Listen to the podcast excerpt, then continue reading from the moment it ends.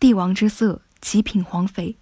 古有龙战于野，其血玄黄的说法，意思是说，龙在打仗的时候流的血是黄色的，而君主又以龙为象征，黄色与君主就发生了更为直接的联系。这样，黄色就象征着君权神授，神圣不可侵犯。周代以黄钺为天子权力象征，隋代以后，皇帝要穿黄龙袍，黄色成为君主独占的颜色。翡翠中，黄翡位于红翡之上，更加贴近表皮，由褐色铁矿浸染为主而形成黄雾。多数黄翡浑浊不纯，常带褐色，不够阳也不够透。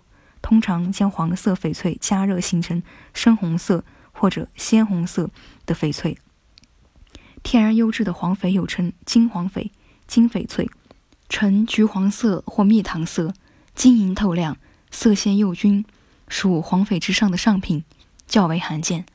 好，以上内容就是今天的翡翠知识，感谢您的收听。我们是藏玉阁翡翠，坚持只做纯天然翡翠，遵循天然翡翠的自然特性。实现零色差、自然光拍摄以及三天无条件多样获等。感谢您的收听，我们下期节目同一时间再会。